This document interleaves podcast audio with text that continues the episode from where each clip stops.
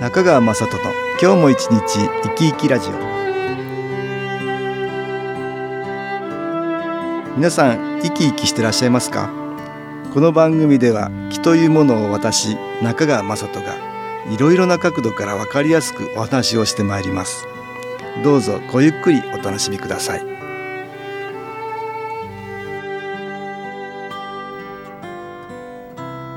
中川雅人の今日も一日生き生きラジオ。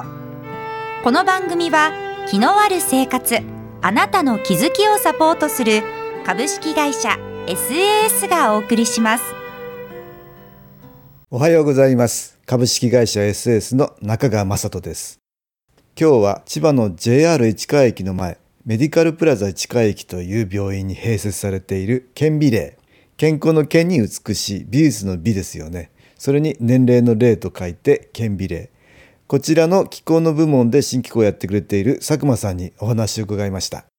すでにこれまで何回かお話をしていますが健美霊は開設されてそろそろ3年になります。JR 市川駅前とアクセスも良いので私も池袋からちょっと行ってインタビューしてきたんです。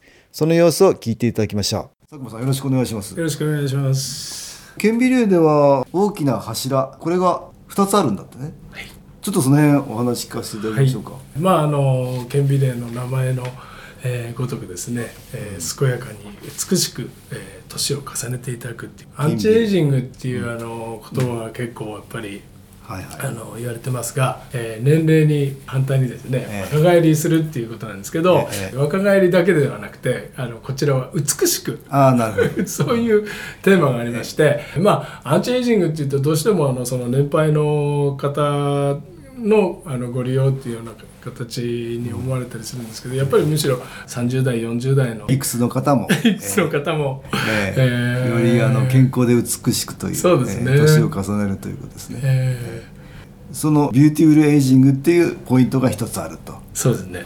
もう一つありますね。はいあの去年からですね自律神経障害、まあ、自律神経失調症とかやっぱりあの不定収層って言われたりしますけどいろいろ体があのだるかったりそういう倦怠感とか冷えとか、不眠とか、えーそういうとこからやっぱり自律神経のバランスを崩して、えーそういう自律神経失調症の、うんなるほど。バランスが大事だっていうことですよね自律神経の場合はね。まあ、交感神経と副交感神経とがはい。ちゃんとバランスが整えられていないといけないんだけども現代人はどどっちかっていうと忙しいモードがずーっと続いてそうですね。交感神経っていうんですかね、はい。こちらが優位になると心臓はドキドキとか、はい。リラックスできないとか、はい。あーいろんなあー不具合なことが起きてくるんだよね。はい。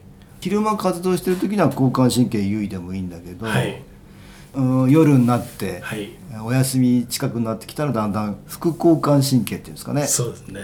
少しゆっくりするモードにはい。入っていかないといけないんだけど、ずーっと忙しいとずっと交感神経優位で、はい。バランスが整えられなくなるってわけだね。ねやっぱり過労と、ん。あとやっぱりその他に一番大きなあの要因としてはやっぱりストレスですね。特に精神的なものとかあるいは職場での人間関係えー家庭でのそういう、えー不調和とかですね、いろんなまあそういうストレスの要因がありますけどそういうストレスがやっぱりあの気持ちの方に負担になったり、はいえー夜あの寝る時間に床に入ったけど、ん。なんかやっぱりそういう、ん。えー考えが、はいはい。えーどんどんどんどん湧いてきたり。うん。言うなればこれは現代病っていうかね。そうですね。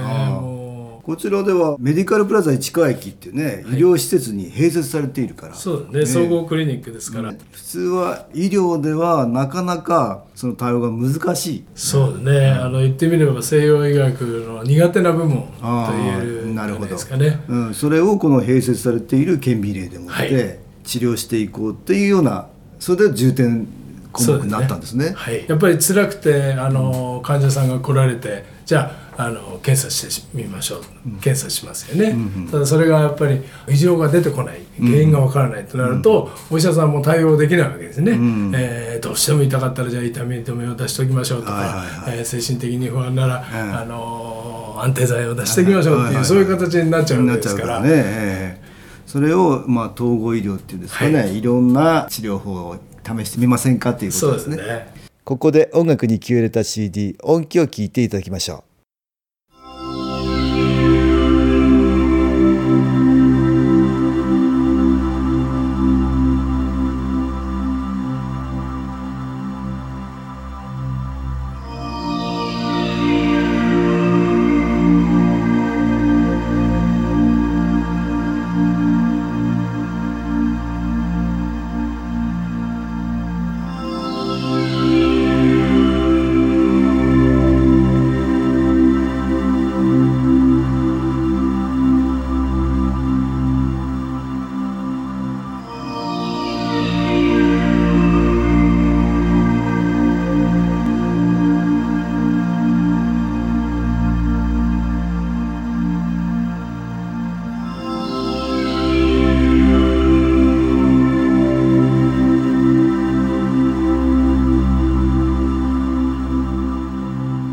音気を聞いていただきました。今日は JR 市川駅の前メディカルプラザ市川駅という病院に併設されている顕微霊こちらの気候部門で新機構をやってくれている佐久間さんにお話を伺っております。続けてどうぞ。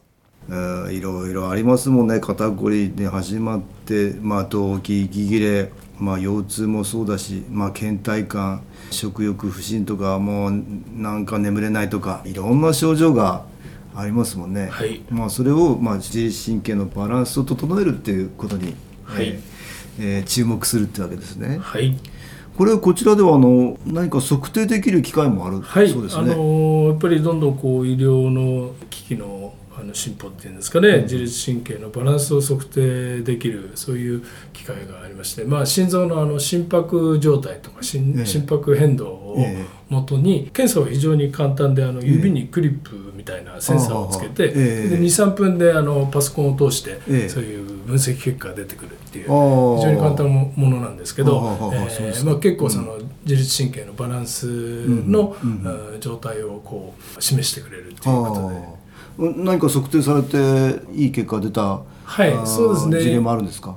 真ん中がゼロで、ええ。えー交感神経の方がプラス100 100副交感神経の方がマイナス100あそそういうふうな、えー、と数値で出てくるんですね。出てくるんですね。出てきますね。ああだから最初分かったらその方は？44ぐらい。44ぐらいだった。はい。っていうことは交感神経が優位で優位で少し、すね、え。ーもうあの危険信号に入るぐらいです、ね、ああなるほど。かなりストレスフルっていう感じの、はい。ああそういう方が。それでこう30分受けて、ええ。11ぐらいにあああ下がった。中央に寄ってきたんですよね。ああ44が11に、はい。ああ要はストレスがだいぶ落ち着いてきた。そうだね。ああえ気候治療30分ですか。そうだね。ああなるほど。そういう結果も出てるんですね。はい。まあ、ね。新機構はどちらかというとリラックスさせるような得意かなと思うんですけどね。はい、うん。あの本当にあのリラックス意味では、ね特別な治療っていうあれではないんですけど、ええ。ーやっぱり気を受けて、ええ。ー心身ともにこうリラックスする、うん。それがあの数値に出てくるんじゃないでしょうか、ね。ああなるほど。はいそうですね。あのめまいの方とか、ええ。まあ最近もそのめまいでそういう自律神経のバランス崩してですね、うんうん。めまいだったり頭が重かったりとかそういうような方、えー新機構ではあのいくつかそういう自律神経失調症の方の改善例があありますね。例えばどんな方いらっしゃいますか？えー以前ピアノの先生のあの、はいはい女性がいらして、うん。もう微熱から体がだるい、うん。冷え、うん。それでそのだんだんあの痛みが痛みが。増してきてもう服も着れないぐらいになってしまった女性が病院では何て言われたんですか？病院ではあのやっぱりストレス熱とあかあそういう自律神経のバランスが悪いとか結局そういう異常とかいうことでは全然出てこないんでやっぱりわからないね。わからない。原因がよくわからない、はい。っていうふうな病院では診断なんですね。そうだね。えー。で何やったらいいかわからない状態でしたか？新機構のそのチラシを見て、ええ。ーやってみようということで始められたらその最初4回ぐらいでしたかね冷えが、うん。あの収まってきてでだんだんだんだんその痛みも軽くなってきて。はいはいはいはい。でこれならいけるかなっていうことで続けられて、ええ。まあ、解消されてきた。あただその裏に元になってたのはやっぱり人間関係のストレス、ね、あーあの姑さんあああなるほのど。ああいろんなストレスがあって。まあそのストレス源となるものは消えてもずっと症状が出てたってことでしょ？そうですね。でやっぱりずっとやっぱり長い間、その一緒に暮らしてたりすると、うんうんそういう人間関係のあれずっとこう引きずったりするようなところがあるんじゃないですかね,、ね。特にあの家庭内のことですと24時間もう四六時中顔を合わせたりしてるんで、ええ。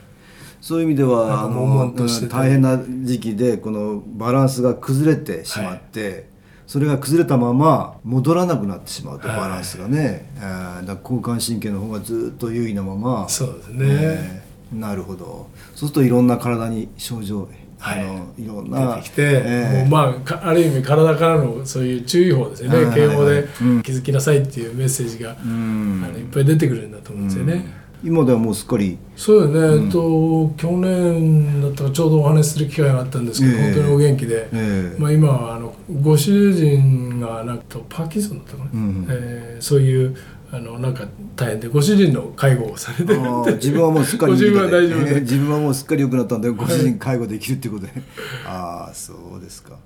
他にはどうでしょうね、はい。ありましたか？そうですね。職場でのなんかやっぱりストレスとか、えあと、まあ、他にもやっぱり家庭内でご主人とのえうんうん。その不調和でストレスが溜まって体の方に負担が出てくるっていうよううなん。ケースがあって、あーそれもやっぱり気を受け始められて変わってきて良くなってるケースがここにもありああますね。そうですか、えまあ、こういう治療法があるっていうことですね、まあ顕微例はそこに力を入れてると、はい。うんいうことでもあるんですね。そうです今日はメディカルプラザ市川駅に併設されている顕微霊こちらにお邪魔して佐久間さんにお話をお聞きしました。ありがとうございました。ありがとうございました。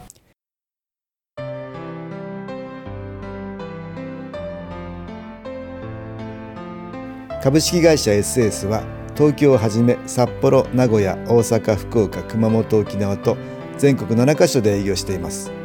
私は各地で無料体験会を開催しています1月23日土曜日には東京池袋にある私どものセンターで開催します。中川雅人の昨日話と昨日体験と題して開催する無料体験会です。新気候というこの気候に興味のある方はぜひご参加ください。ちょっと気候を体験してみたいという方体の調子が悪い方ストレスの多い方運が良くないという方気が出せるようになる研修講座に興味のある方自分自身の気を変えるといろいろなことが変わります。そのきっかけにしていただけると幸いです。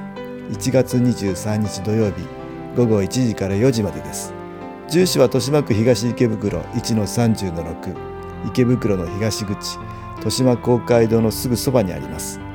電話は東京03-3980-8328 3980-8328です。また SS のウェブサイトでもご案内しております。お気軽にお問い合わせください。お待ちしております。